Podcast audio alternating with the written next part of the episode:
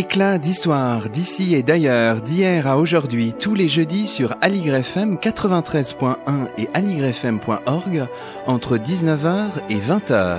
À la technique Thibaut Paoli, au micro Luc Dérault.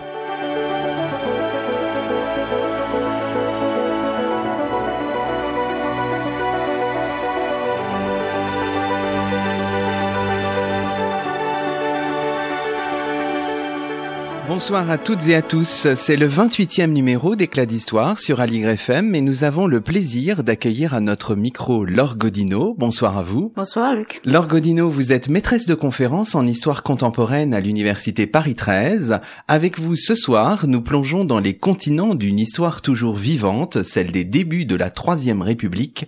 Nous évoquons l'histoire complexe et renouvelée de la commune et des communards. Alors peut-être d'abord, euh, Laure Godino, pour nos auditeurs, il faut présenter un petit peu la, la commune. On pourrait dire euh, en guise d'introduction que la commune, c'est un événement très circonscrit dans le temps ces quelques semaines de l'année 1871, mais qui ont eu un écho dans les mémoires, dans l'historiographie considérable. Il y a, vraiment l'idée d'un paradoxe de départ et qui doit, j'imagine, nourrir la réflexion de, l'historien. Oui, bien sûr. Alors, euh, je rappelle que la commune dure 72 jours, 72 jours de mars à mai 1871. Donc, effectivement, c'est très court. Hein, c'est le printemps 1871 mais en même temps, c'est euh, quelque chose de très dense. Il y a une commune de Paris, il y a aussi des mouvements en province. C'est euh, une commune plurielle, plurielle par euh, ce qui s'y passe, plurielle par ce qu'on propose, plurielle également par ses acteurs. Il y a une très grande densité, très grande complexité qui font que certes, c'est un moment très court, mais c'est un moment qui peut vraiment intéresser l'historien et au-delà tout le monde. Hein, par ailleurs, il faut quand même rappeler que la commune, euh, c'est un mythe. C'est devenu un mythe euh, extrêmement important euh, et un mythe international, hein, pas simplement euh, national. C'est-à-dire que en tant qu'historienne, vous avez toujours finalement à travailler à la fois sur l'événement et sur les couches, les sédiments en quelque sorte, qui se sont déposés sur ces événements, euh, Lorgodino. Oui, absolument. Hein. C'est-à-dire qu'il y a toujours l'événement et ce qui s'est passé en 1871 et euh, les interprétations, les réinterprétations, les appropriations de 1871. Toujours aujourd'hui. Bien sûr, toujours aujourd'hui, la commune. Alors, les passions sont moins importantes, mais la commune continue finalement de diviser de diviser et d'inspirer aussi. et d'inspirer parce que politiquement autour de la commune il y a des clivages très très très, très forts oui il y a des clivages très forts. Alors euh, donc communard anti-communard communard versaillais euh, on pourrait dire parfois euh, mais à mon avis c'est excessif mais on pourrait dire gauche droite et puis on a l'impression finalement que la commune n'intéresse plus ne suscite plus les passions mais en réalité, euh, chaque fois qu'il y a quelque chose autour de la commune, on voit bien euh, cette réactivation euh, des passions. Et puis, il faut dire que aussi, c'est un laboratoire, hein, un laboratoire social, un laboratoire du politique. Or, avec les interrogations contemporaines, il y a des éléments qui rentrent en résonance et donc, à chaque fois, la commune est réactivée. Depuis plusieurs années, même peut-être plusieurs décennies, on aperçoit autour de la commune, de l'histoire des communards, un renouveau historiographique? Est-ce qu'on peut dire les choses ainsi, qui est puissant, qui est porté par euh, certaines figures? Je pense aux travaux de Jacques Rougerie, par exemple. Il y a, quelque chose de, fort qui s'est noué depuis quelques années. Est-ce qu'on peut en faire un peu la, la, la genèse en votre compagnie? Oui, oui. Alors bon, euh, il y a un renouveau historiographique et effectivement, Jacques Rougerie est le plus grand spécialiste de la commune euh, en France. Jacques Rougerie a travaillé hein, depuis longtemps, hein, puisque ses premiers travaux datent des années 1960, euh, et alors qu'il y avait une interprétation euh, très euh, idéologique et très marxiste, il hein, faut bien dire, de la commune, Jacques Rougerie a beaucoup insisté sur le fait qu'il s'agissait avant tout d'une révolution du 19e siècle, une révolution donc qui était plutôt crépuscule qu'aurore du prolétariat, et il a réancré cette, cette révolution de 1871 dans le 19e siècle. Il a beaucoup aussi réfléchi sur euh, ce qu'étaient les communards, ce qu'ils voulaient, quels étaient leurs discours. Il a travaillé sur les dossiers des conseils de guerre aussi pour voir quel était euh, le portrait type du communard. Et ce communard, ça n'était pas un prolétaire du XXe siècle, c'était vraiment un ouvrier euh, parisien, souvent ouvrier de métier d'ailleurs, du XIXe siècle. Il y a eu un moment euh, dans l'historiographie de la commune, dans les années 1970-1980, euh, où il y a eu euh, assez peu d'intérêt finalement pour la commune parce qu'elle est restée marquée idéologiquement. On peut dire qu'il y a vraiment eu aussi un renouveau à partir des années 1990-2000 avec de jeunes chercheurs qui se sont réappropriés la commune, qui se sont réintéressés à la commune parfois venant d'ailleurs d'autres euh, champs, et aussi une historiographie étrangère, avec euh, notamment euh, Robert Thoms pour, pour la Grande-Bretagne. On voit ce, ce renouveau finalement historiographique dans un ouvrage qui va paraître chez Créafis, un ouvrage que vous co-dirigez avec Marc César et qui s'appelle La commune de 1871, une relecture. Alors quel est le l'objet de cet ouvrage sans forcément tout nous dévoiler puisqu'il euh, ne paraît que le 2 mai 2019 mais quelle est le l'ambition en quelque sorte de cet ouvrage? Alors cet ouvrage en fait d'abord fait appel à euh, un très grand nombre d'historiens, des historiens confirmés et spécialistes de la commune et des historiens plus jeunes avec toutes ces contributions, il s'agit de euh, confronter les points de vue finalement. Donc ça n'est pas une synthèse, hein, c'est une confrontation de points de vue, d'éclairage particulier en particulier un éclairage sur le local et aussi une confrontation entre le local, le national et le transnational, c'est-à-dire que l'on voit l'événement euh, dans le quartier, dans la rue, dans la famille, mais aussi euh, dans sa dimension nationale, c'est-à-dire encore une fois euh, non seulement à Paris, mais dans la France entière, avec des éclairages particuliers, des communes de province, mais aussi des départements où il n'y a pas eu de, de communes, puisqu'il y a par exemple une étude sur le Morbihan. Qu'est-ce qu'était le Morbihan en 1860 71 Est-ce que la commune y a eu un écho?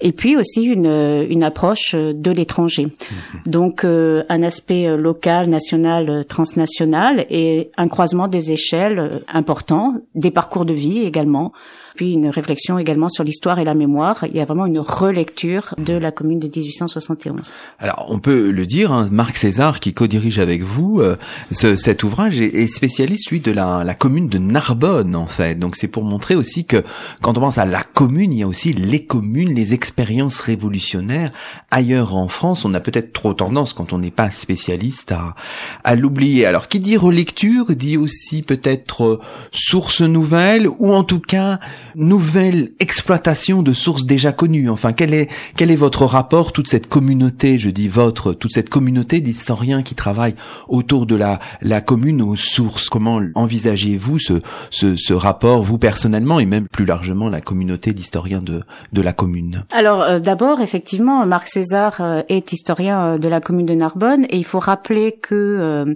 cet ouvrage, donc qui va sortir chez Créafis, est issu d'une réflexion qui avait existé, de, qui est ancienne, qui avait existé lors euh, d'un colloque euh, de 2011 sur la commune de 1871, mais euh, dans sa dimension nationale. Et ce colloque n'avait pas eu lieu à Paris, mais à Narbonne, pour ah montrer justement cet aspect mmh. national.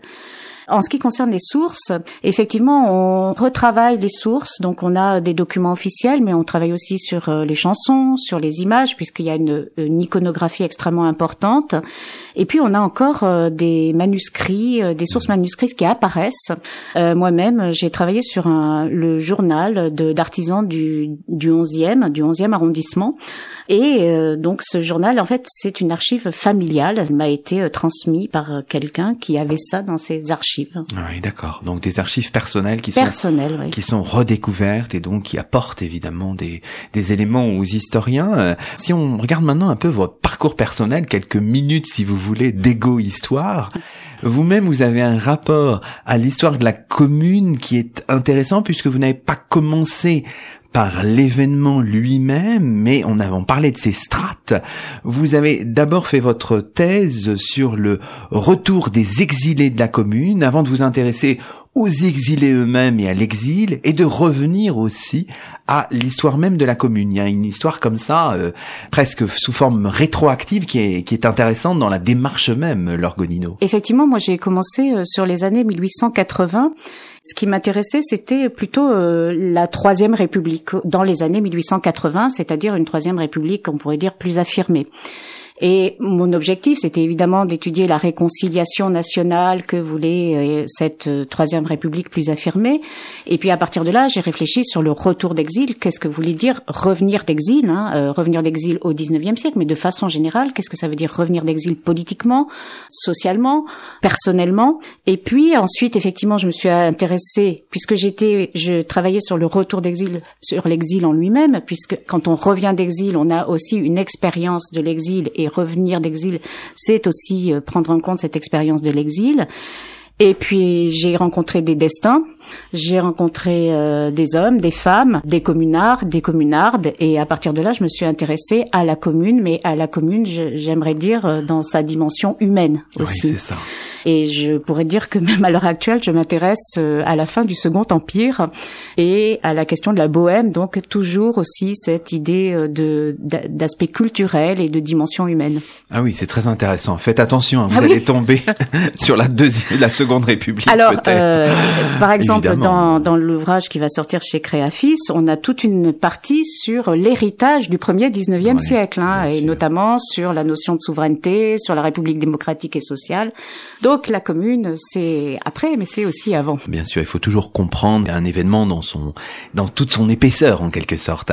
Alors revenons peut-être euh, maintenant votre compagnie, Laure Godino, sur euh, l'événement de la commune lui-même. Il faut rappeler pour nos auditeurs qui ne seraient pas bien au courant de tous ces événements que évidemment la guerre de 1870 signe la fin du, Second Empire, le début de la Troisième République qui est proclamée le 4 septembre 1870, et que c'est dans ce contexte-là que les choses, les événements vont se cristalliser par la suite. Il y a bien ce, ce contexte de défaite et de chute du Second Empire à l'été 1870. Oui, oui, absolument. Hein. C'est donc euh, effectivement euh, Napoléon III déclare euh, la guerre à la Prusse dans la série de défaites françaises le Second Empire est emporté, proclamation de la Troisième République, mais euh, ça reste encore une république provisoire. Et puis euh, la question, c'est de savoir quel type de république on va mettre en place hein, aussi. Et par ailleurs, il y a aussi le fait que euh, Paris est assiégé. Oui. Donc on est dans un contexte de dès la mi-septembre. Hein. Dès la mi-septembre, dès la mi-septembre 1870. Donc on est dans un bouillonnement à l'intérieur de Paris. Il y avait une extrême gauche révolutionnaire à la fin du Second Empire qui va prendre de plus en plus d'importance parce que euh, il faut défendre Paris et puis il faut défendre la patrie en danger avec toute une, une, une référence bien sûr révolutionnaire. Alors ce contexte de, de d'effervescence est notamment lisible quand on regarde les journées insurrectionnelles du 31 octobre 1870, du 22 janvier 1871, mais évidemment la, la signature de l'armistice le 28 janvier, les élections de l'Assemblée nationale début février, comme vous le dites dans, dans différents articles, créent en fait les, les conditions en quelque sorte de, de l'explosion, si j'ose dire. Oui, alors ça, ça fait partie euh, de, de ce qu'on appelle les débuts, hein, si je puis dire. Ou euh, les origines, bien que je n'aime pas beaucoup ce terme, de, de la commune, c'est-à-dire effectivement euh, la signature de l'armistice, l'élection à l'Assemblée nationale avec une majorité monarchiste et euh, cette opposition entre un Paris qui est majoritairement républicain et l'Assemblée donc monarchiste. Alors rappelons que l'Assemblée, euh, comment dirais-je, siège à Bordeaux à ses débuts, hein, et non pas euh, évidemment à, à, à, Paris. Elle fera le choix d'aller à Versailles un peu plus tard. Alors si on se place juste avant les débuts de la de la Commune, en ce début mars 1871, comment se, se manifeste un peu cette cette effervescence euh, révolutionnaire, l'Orgodino? Alors en fait, à ce moment-là, Paris n'est presque pas contrôlé hein, par le gouvernement. Il y a à Paris certains arrondissements qui sont en réalité, de fait, contrôlés par des comités locaux, notamment des comités issus de la garde nationale, des comités issus des clubs, c'est-à-dire des réunions politiques euh, qui existaient euh, dès le siège, et euh, qui contrôlent les maires ou en tout cas l'action des maires d'arrondissement. Et on voit bien que le gouvernement issu de l'Assemblée, enfin des élections puis à l'Assemblée nationale, le gouvernement qui est dirigé par par tiers, n'arrive pas à contrôler une partie de ce pari et a peur, a peur de ce pari populaire qui, je le rappelle, reste en partie armé puisqu'il avait été armé pendant la guerre de 70. Donc Thiers qui est chef du pouvoir exécutif, hein, il sera élu euh, président de la République, mais plus tard, à l'été euh, suivant. Alors que se passe-t-il vraiment le, le 18 mars? Qu'est-ce qui qu'est-ce qui se produit pour qu'on rentre dans un processus euh, d'ordre révolutionnaire finalement? Ce qui fait partie de ce qu'on connaît le plus, c'est les 18 mars à Montmartre, où justement Thiers, donc qui est chef du pouvoir exécutif, veut récupérer les fameux canons qui sont donc parqués à Montmartre, mais pas seulement à Montmartre d'ailleurs, il y en a à Belleville, il y en a à La Villette, des canons qui étaient destinés à la guerre de 70-71 et qui devaient être récupérés. Une partie des Parisiens estime que euh, ce gouvernement n'a pas récupéré ces canons puisqu'ils ont été acquis par souscription. Ce sont les, les canons de Paris. Par ailleurs, ça permet la défense de Paris, c'est la reconnaissance d'une certaine façon d'une entité parisienne. Je viens de dire que Thiers et le gouvernement, de façon générale, euh, craignaient quand même l'effervescence parisienne, donc c'était important aussi de récupérer ces canons, même si ça faisait aussi partie des conditions de l'armistice, donc il fallait récupérer ces canons. Et donc ce qu'on sait sur le 18 mars, c'est euh, l'armée qui est envoyée pour récupérer les canons, qui échoue, qui met du temps, etc. Et au petit matin, euh, la foule de Montmartre qui s'oppose à la reprise de ces canons. Donc ça, c'est l'événement en lui-même. Et puis à partir de là, il y a une fraternisation entre les soldats et euh, la foule.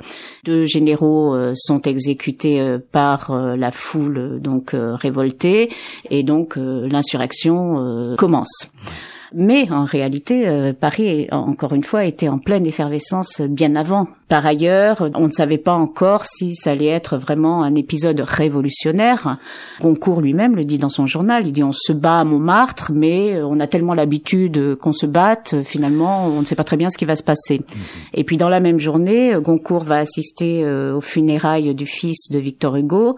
Et là, il traverse l'Est parisien et il voit des barricades qui sont euh, petit à petit érigées. Et là, il commence à dire oui, l'insurrection commence. Donc c'est intéressant parce que on voit finalement euh, que c'est pas toujours facile de déterminer l'origine d'un mouvement, qu'une date se cristallise, mais qu'évidemment elle le produit aussi de d'un ensemble de relectures, pour employer votre terme de tout à l'heure, tout à fait intéressant. Alors, on voit ensuite que un compromis avec Versailles, euh, où est le gouvernement, où se retire le gouvernement, et avec euh, Thiers, le chef du pouvoir exécutif depuis le 17 février, finalement euh, n'est pas possible, échoue, se produisent très vite des élections qui sont intéressantes. Au conseil communal, c'est le, le, le 26 mars avec beaucoup d'abstention mais finalement 79 membres élus et avec des tendances multiples, variées, un paysage politique euh, complexe, plus complexe peut-être que qu'on ne pourrait le croire, euh, Laure Godino. Bon, effectivement, il y a beaucoup d'abstention, mais il y a euh, élection quand même d'un conseil de la commune en mars, le 26 mars.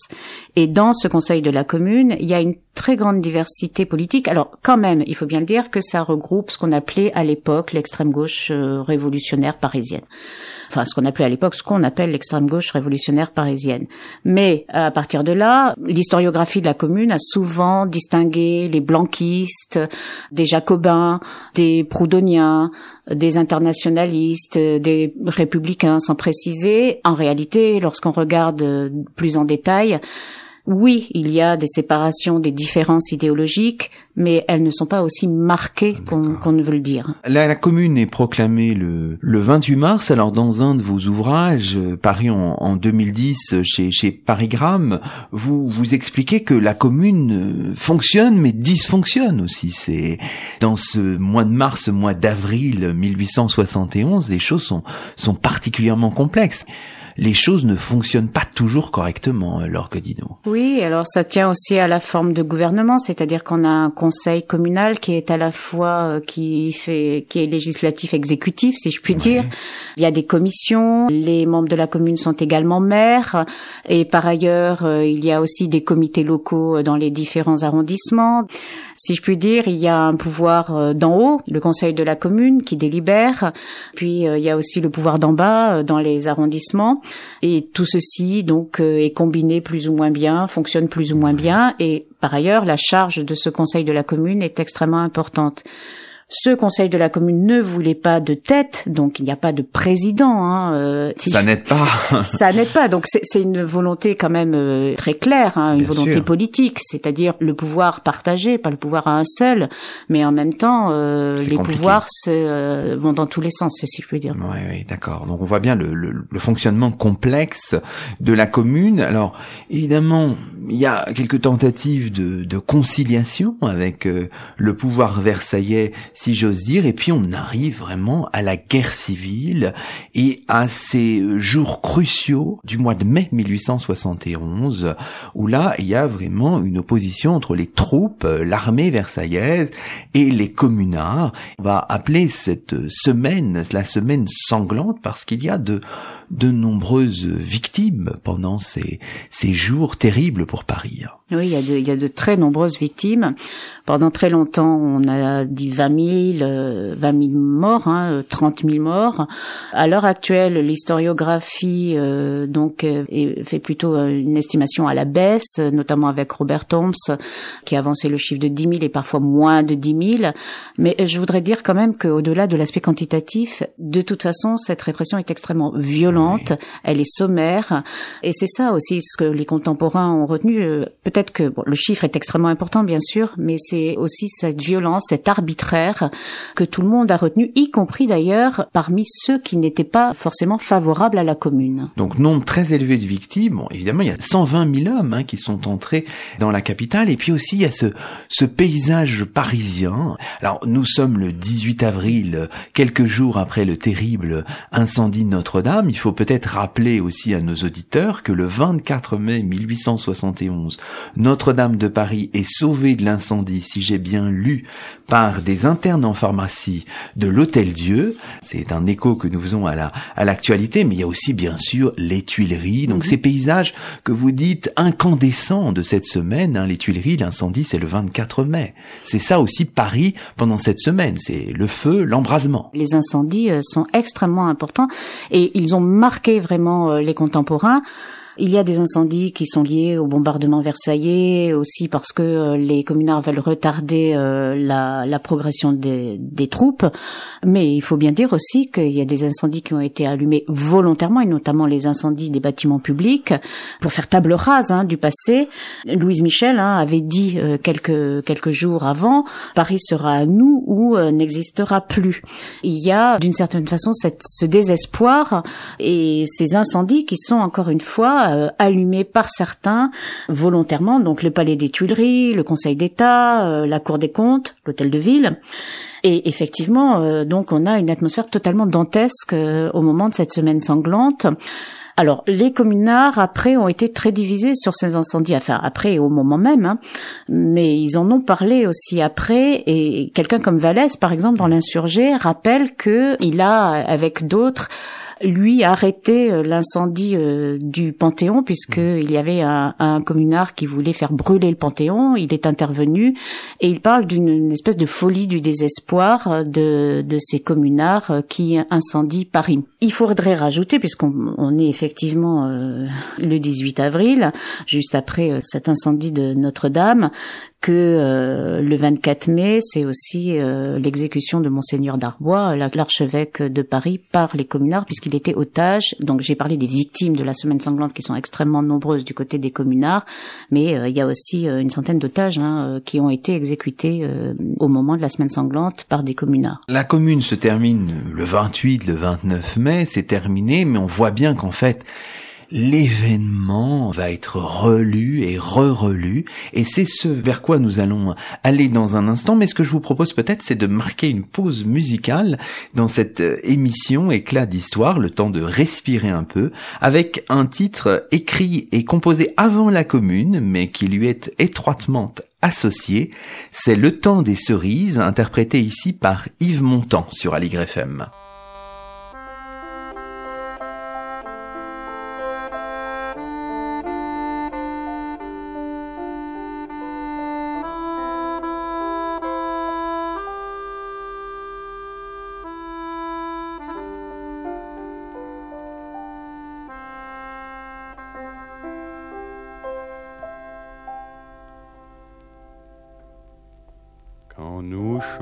Chanterons le temps des cerises et guerre signal et merle moqueur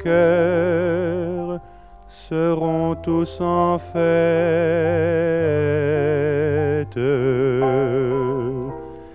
Les belles auront la folie en tête et les amoureux du soleil au cœur. Quand nous chanterons le temps des cerises sifflera bien mieux le merle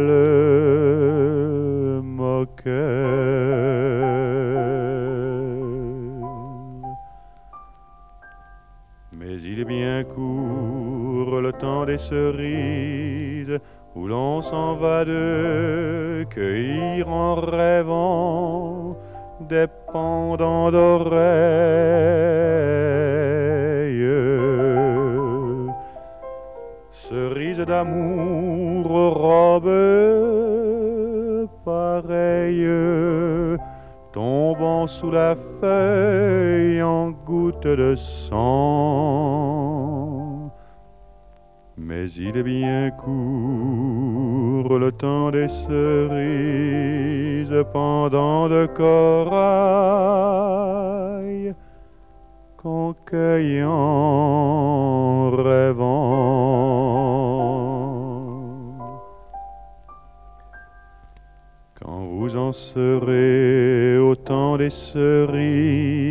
si vous avez peur des chagrins d'amour, évitez les belles. Moi qui ne crains pas les peines cruelles, je ne vivrai point sans souffrir un jour. Quand vous en serez au temps des cerises, vous aurez aussi des peines d'amour.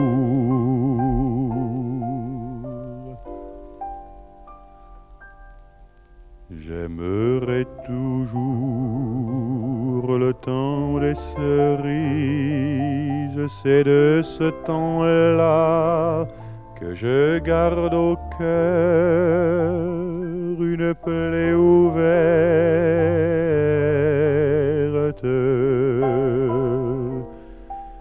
Et dame fortune en m'étant offerte ne pourra jamais fermer ma douleur. J'aimerai toujours le temps des cerises et le souvenir que je garde au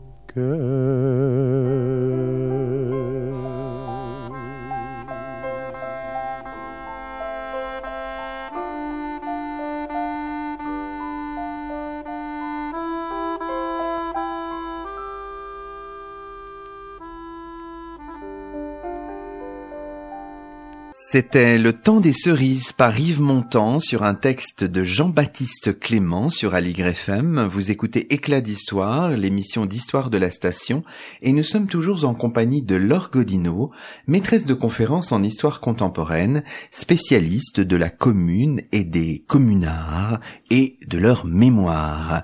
Alors, nous avons dressé en quelque sorte, planté le décor, mais il faut l'incarner aussi un petit peu, Laure Godino, et on peut peut-être revenir sur quelques figures de la de la commune et en allant d'abord au conseil communal.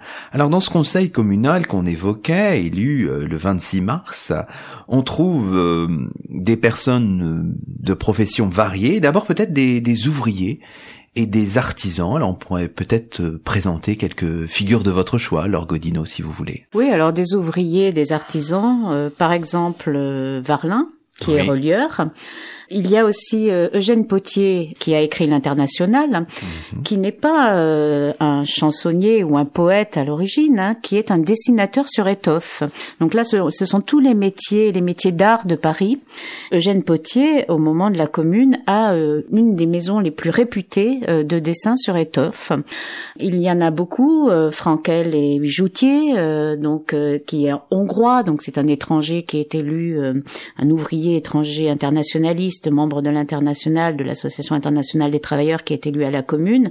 Donc on a beaucoup d'ouvriers qui sont quand même proches de l'artisanat. Et ces ouvriers, on les voit euh, s'investir au conseil communal, porter une parole un peu un peu neuve en quelque sorte? Oui, mais ce sont des ouvriers qui sont quand même politisés. Hein. Beaucoup euh, sont membres de l'international, donc ils ont quand même euh, une une parole politique, hein, et mais une parole politique qui ne date pas de 1871. Qui ne date pas, mais ce que je veux dire, c'est qu'ils sont dans une structure politique là. C'est si vous voulez, ils sont pas seulement dans la, la, contestation. Là, ils peuvent faire des choses. Donc c'est c'est un nouveau rapport. Ah, ils ont ils sont dans une structure politique et ils veulent un changement social. ils veulent un changement, c'est ça. Et un changement social, c'est-à-dire que à la commission du travail, il y a une réflexion sur le monde du travail et donc il y a un, un, décret qui est un décret extrêmement connu, hein, qui est le décret sur les ateliers abandonnés en avril. Et l'idée est quand même de réquisitionner les ateliers qui ont été abandonnés par euh, les patrons entre guillemets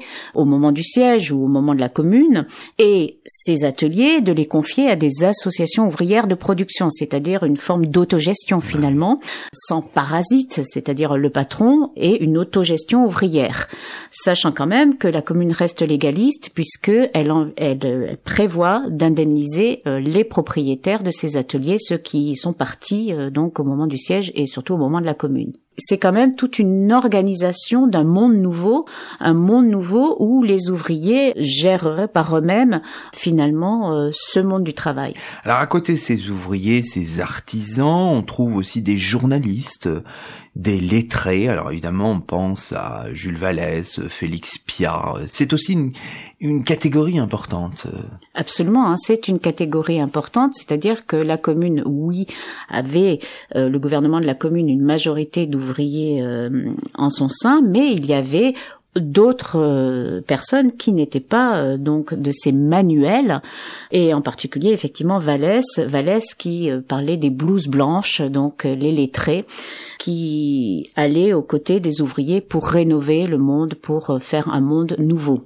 On pense aussi aux représentants du, du monde des arts et bien sûr à Gustave Courbet hein, qui préside la fédération des des artistes pendant la la commune. On a peut-être tendance parfois à l'oublier. Alors comment fait ce, ce rapport entre ces intellectuels, ces artistes et ces artisans, ces ouvriers Est-ce qu'on le sait un petit peu? Est-ce que ce, ce maillage se fait bien finalement? Oui, ce maillage, euh, ce maillage se fait bien. C'est aussi, il faut bien le voir, hein, toute l'opposition qui a existé à la fin du Second Empire. Ce sont des gens qui euh, collaborent dans cette opposition à la fin du Second Empire. Gustave Courbet, effectivement, est lui aussi euh, membre de la Commune et on, on dit souvent qu'il est à l'origine de la destruction de la colonne Vendôme pendant la Commune.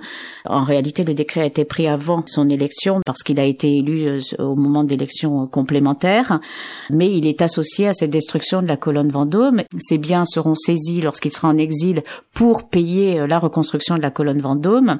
Il est toujours représenté euh, sur les estampes avec cette colonne détruite. Son nom est vraiment associé à la colonne, mais en réalité, il veut, il veut lui aussi régénérer l'art et il pense qu'en régénérant l'art, on arrivera aussi à ce monde nouveau, à cette ère nouvelle. Je rappellerai aussi que Jean-Baptiste Clément, euh, dont on vient d'entendre euh, le temps des cerises, est membre de la commune également. Hein. Et c'est un chansonnier. Et puis il y a dans cette euh, dans ce conseil communal, il y a aussi des excentriques un petit peu, des catégories un peu hors normes. C'est le cas de de Jules Alix. Alors qui est ce, ce Jules Alix? Alors Jules Alix effectivement est un excentrique qui par ailleurs fait partie du monde des lettrés hein, quand même. Hein. Et Jules Alix a été euh, exilé pendant le, le Second Empire. Il faisait tourner les tables avec Victor Hugo euh, en exil. Euh, ce qui montre d'ailleurs que le 19e siècle n'est pas ce qu'on pense, c'est-à-dire un siècle rationnel, totalement rationnel. Et Jules Alix donc avait une théorie sur des escargots sympathiques, des escargots qui permettraient de communiquer en dehors de cet aspect excentrique qui a souvent été pointé du doigt, il faut le dire aussi par les anticommunards, pour essayer de dire que la commune était euh, un ramassis, si je puis dire, de euh, de dépravés et de fous, mhm. Alix avait aussi l'idée qu'il euh, fallait une égalité homme-femme. Donc c'est extrêmement complexe. Hein. Oui, on comprend que c'est complexe. On a vu toutes les, les, traditions politiques variées, même si vous avez bien souligné qu'il y a l'appartenance quand même à un même même ensemble en quelque sorte. Mais maintenant, si on sort un peu peut-être de, de ce conseil communal, si on va un peu à une échelle locale, essayer de cerner un peu Paris, les Parisiens, les Parisiennes sous la commune, Peut-être qu'il faut donner aussi une place aux, femmes. Hein. Euh, les femmes ont une place importante dans la commune. Alors évidemment, on pense à Louise Michel, mais euh, il y en a d'autres aussi, bien sûr. Oui, absolument, il y en a d'autres. Alors il faut rappeler quand même qu'à cette époque, les femmes ne votent pas et il n'y a pas de femmes au conseil de la commune. Et la commune, d'ailleurs, ne prévoit pas le suffrage universel féminin. Il n'y a pas de réflexion sur ce sujet. Non, il n'y a pas de réflexion sur le vote. Il y a beaucoup plus une réflexion finalement sur la femme dans la famille ou euh, la femme dans la société plutôt qu'une réflexion sur euh, le droit de vote, disons. Mhm. Après, bon, la commune n'a duré que 72 jours. Mais effectivement, il y a des femmes, même si elles ne, elles ne font pas partie du conseil de la commune, il y a des femmes au niveau politique qui réfléchissent dans les commissions. Et puis, il y a des femmes euh, qui ont des fonctions traditionnelles, si je puis dire, des fonctions d'ambulancière, des fonctions de cantinière, enfin cantinière auprès des, des, des gardes nationaux, des soldats euh, parisiens. Mais il y a aussi des femmes combattantes. Et on a, euh, par exemple, des aquarelles de Daniel Vierge qui sont extrêmement euh, belles, de femmes euh, en habit de garde nationale, donc qui portent le pantalon, hein, femmes combattantes, femmes sur les barricades. Il y a aussi des femmes à Paris qui ne participent pas à la commune, bien sûr. Hein. Alors ces femmes, quand on pense à la commune, on associe parfois les femmes à la notion, au concept de de pétroleuse. Est-ce qu'on peut revenir un petit peu là-dessus oui, on, a, on a parlé des incendies, hein, donc. alors le mot pétroleuse est un mot qui est forgé au moment de la commune. Euh, l'idée qui se développe dans l'imaginaire, c'est que ces femmes auraient allumé les incendies et on a souvent des représentations de ces femmes qui ont euh, un bébé dans un bras et euh, une torche avec du pétrole pour allumer un incendie euh, dans l'autre. Et ce sont toujours dans ces représentations et notamment dans ces caricatures anticommunardes des femmes dénaturées, c'est-à-dire des femmes masculines qui n'ont plus d'attributs féminins, qui délaissent leur progéniture ou bien amènent leur progéniture aux incendies pour aller incendier et on a bien ici, certes, une, une réalité, hein, les incendies, mais euh, tout le fantasme aussi, tout le fantasme masculin autour de la femme dans la sphère publique. Oui, donc on voit bien qu'à chaque fois, on voit la difficulté de la tâche de l'historien, de l'historienne, c'est que à chaque événement, à chaque figure est finalement liée une forme de mythologie. Il faut toujours faire un travail en quelque sorte de, géologue presque pour dégager toutes ces, ces épaisseurs sédimentaires. Alors disons aussi bien sûr que le Paris de la commune, le Paris de 1871, c'est évidemment aussi un Paris contradictoire parce que on imagine que tous les Parisiens, toutes les Parisiennes ne sont pas forcément favorables, évidemment, à la commune. Il y a une perception, comment dirais-je, contradictoire de, de l'événement, euh, Laure Oui, il y a une perception contradictoire. Alors, il y a une perception contradictoire de ceux, des fameux Versaillais, hein, ceux qui étaient à Versailles, donc euh, qui, euh, qui ont fui Paris et qui se sont réfugiés à Versailles. Mais en réalité, à Paris même, au moment de la commune, il y a de, des Parisiens qui sont anticommunaux qui reste à Paris.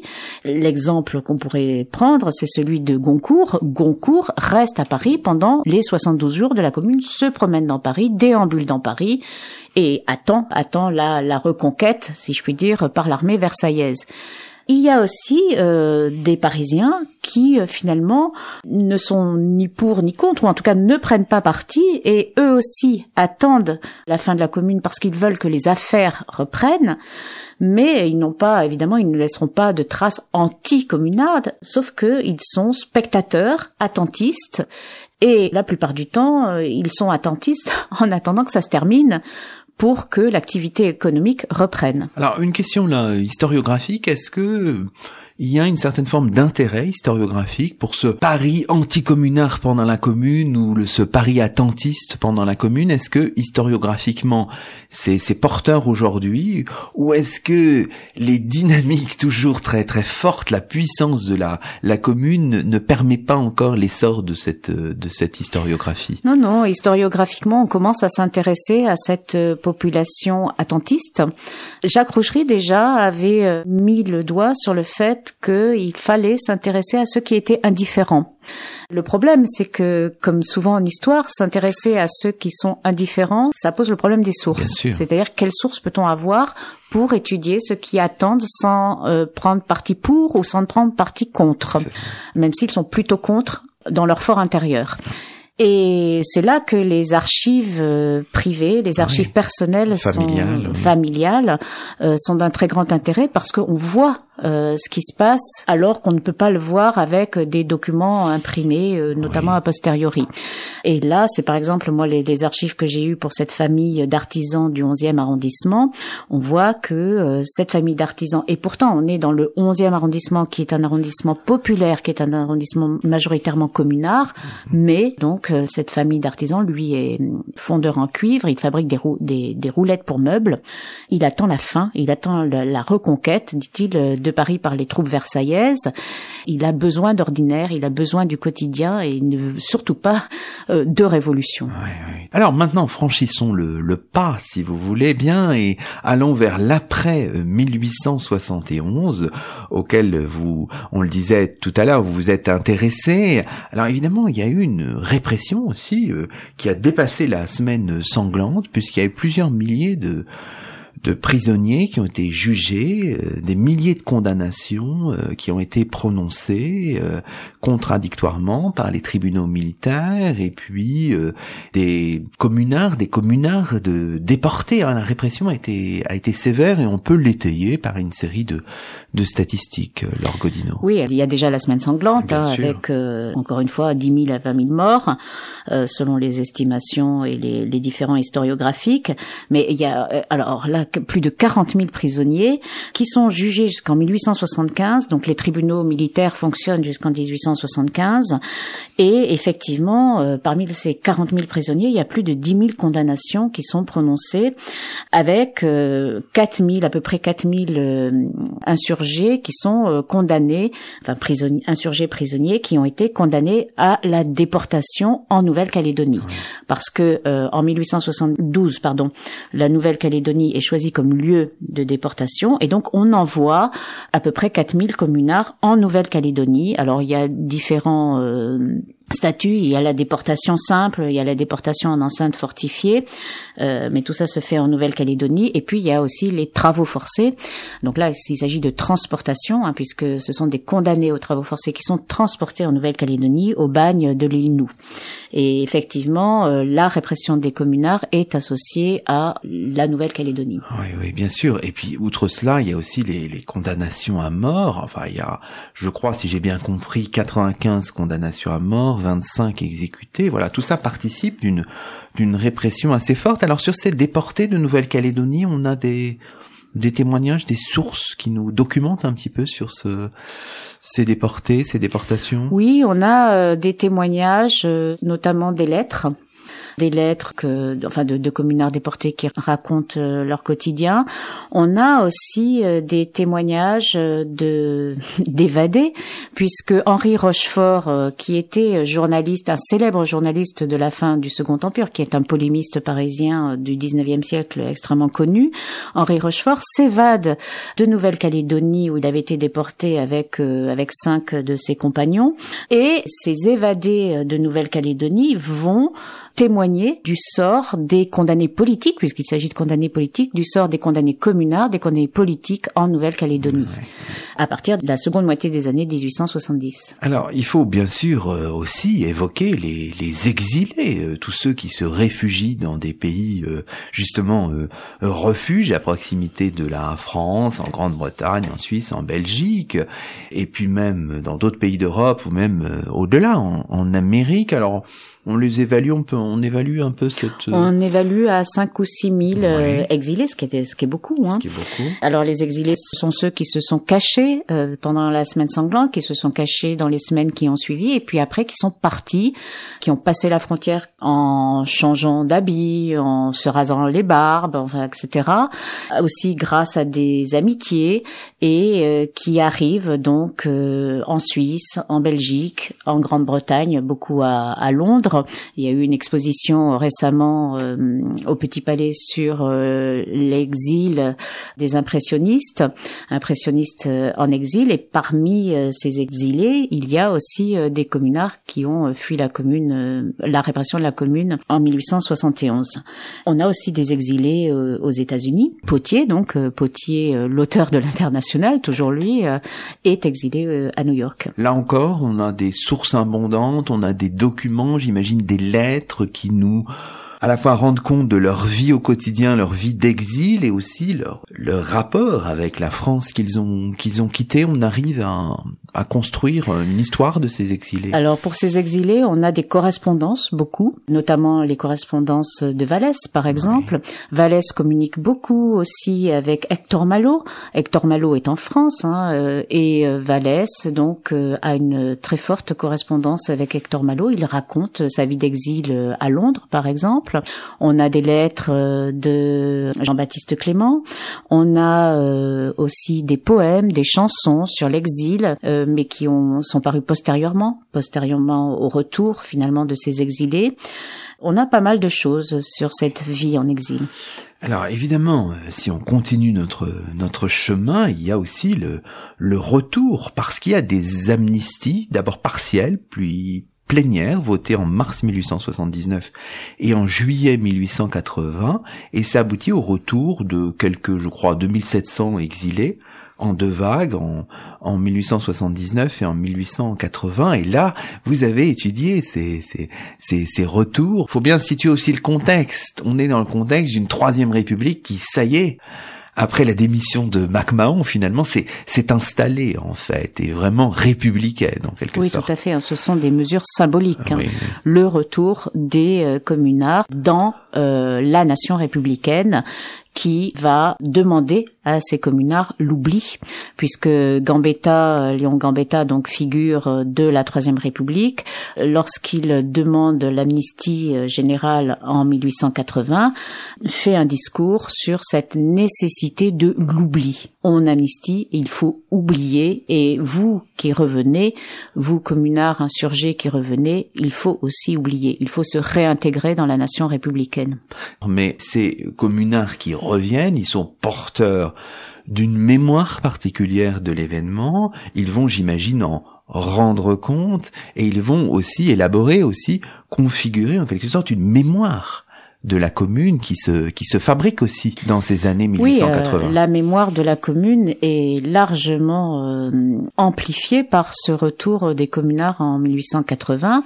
Par exemple, les cérémonies au Père Lachaise, hein, qui euh, donc prennent de l'ampleur à partir de ce moment-là, les enterrements de, de communards, les funérailles de communards dans les années 1880 qui permettent de reparler de la commune. Et en même temps, euh, c'est là toute la question du retour d'exil, ces communards, ils ont passé dix ans hors de France, enfin à peu près dix ans, un peu moins, et politiquement, il s'est passé autre chose pendant qu'ils n'étaient pas là. Et donc quand ils reviennent, ils sont à la fois euh, des personnages mythiques, des personnages qui vont permettre euh, ou qui vont susciter une mémoire spécifique de la commune, mais politiquement, beaucoup finalement vont être de côté ou ne vont pas trouver de place, une place spécifiquement politique. Ils sont un peu muséifiés en quelque sorte, mythifiés, mais sans possibilité de levier politique, c'est ça? Oui, c'est ça. C'est qu'il s'est passé autre chose. Il y a un nouveau parti ouvrier et eux, euh, ils ont, ils sont plus euh, internationalistes, ils sont plus ancrés euh, dans les années 1870. Alors bien sûr, il ne faut pas généraliser parce que quelqu'un comme Jean Allman, par exemple, qui a été déporté et même transporté puisqu'il était condamné au bagne en Nouvelle-Calédonie, aura une carrière politique importante après. Mais beaucoup se sentent en dehors finalement de cette nouvelle euh, vie politique euh, dans cette république parlementaire. C'est le fameux adieu aux barricades. Hein. Mais si on regarde un petit peu les choses, si on continue vers euh, vers l'aval, après la disparition en quelque sorte de ces de ces figures de la commune, la mémoire de la commune tout au long du du XXe siècle se poursuit avec peut-être quelques quelques moments forts où ressurgit de, de manière euh, puissante cette, euh, cette mémoire-là euh, au XXe siècle, euh, Oui, la mémoire de la commune existe pendant tout le XXe siècle. Par ailleurs, il y a des dissensions entre les courants politiques à propos de cette mémoire de la commune, et en particulier, il y a une réappropriation, notamment par le Parti communiste, à partir donc de la scission socialiste communiste. Hein. En 36, euh, il y a euh, des cérémonies au mur. Enfin, il y, en a tous les ans, mais euh, il y a des moments comme ça où la mémoire de la commune. Alors, il faut préciser pour nos auditeurs. 1936. Mais je veux dire cérémonie au mur, faut expliquer un tout petit peu. Alors, la cérémonie au mur, c'est le fameux mur des fédérés, c'est-à-dire qui commémore la semaine sanglante, puisque un certain nombre de communards avaient été exécutés au moment de la semaine sanglante, à la fin de la semaine sanglante, le long de ce mur du Père Lachaise. Et euh, donc tous les ans, il y a une cérémonie à partir de 1880 pour euh, se rappeler de euh, cette mémoire de la commune qui est une mémoire sanglante. Hein. donc c'est la mémoire aussi doloriste de la commune. C'est pas la mémoire du 18 mars, c'est la mémoire du 28 mai, c'est-à-dire la mémoire de la répression en fait. Mmh la cérémonie au mur des fédérés à la dernière semaine de mai existe toujours, hein, d'ailleurs. Ah Alors on peut peut-être terminer, puisqu'il nous reste que quelques minutes dans cette émission, en évoquant vos, vos projets finalement, euh, en termes d'histoire, en termes d'historiographie. On voit toute la complexité de travailler sur cette euh, période. Je crois que vous participez au projet Asile Europe 19, un projet qui est porté par l'Agence nationale de la recherche et qui est piloté notamment par euh, par Delphine Diaz. Alors en quoi ce, ce, ce travail que vous faites euh, sur la commune, sur l'exil des communards s'articule-t-il à ce à ce projet un peu plus vaste, euh, Laure Godino Alors, ce projet est un projet effectivement porté par Delphine Diaz qui a travaillé euh, sur l'exil politique au XIXe siècle.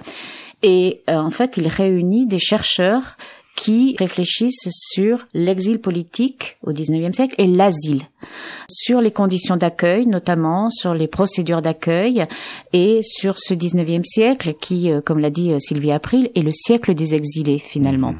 Euh, donc on parle beaucoup à l'heure actuelle d'exil, d'asile, mais justement l'idée était de réfléchir historiquement sur ce qu'était l'exil et l'asile au XIXe siècle et ça se fait grâce à ce projet Asile Europe 19, qui a d'ailleurs un site internet qui permet de voir un certain nombre de mots de l'exil. Donc il y a euh, une réflexion sur le vocabulaire de l'exil, de l'asile également. Il y a des, ressources iconographiques, une cartothèque avec des trajets d'exilés au 19e siècle. Voilà, donc c'est un, un, projet qui réunit des chercheurs différents finalement, parce que l'exil au 19e siècle est extrêmement varié, mais avec des thématiques qui sont communes et qu'on retrouve quand même au XXe siècle aussi. Bon bah écoutez très bien, hein. c'est un éloge du travail collectif, c'est très bien pour nous. Je vous remercie euh, beaucoup, Laure Godino, et c'est ainsi que se termine le 28e numéro d'éclat d'histoire d'ici et d'ailleurs, d'hier à aujourd'hui, l'émission d'histoire d'Aligre FM 93.1 et aligrefm.org tous les jeudis entre 19h et 20h. Nous étions aujourd'hui en compagnie de Laure Godino, maîtresse de conférences en histoire contemporaine à l'université Paris 13 et nous évoquions l'histoire de la commune et des communards. À la semaine prochaine pour un nouveau rendez-vous d'histoire sur Aligre.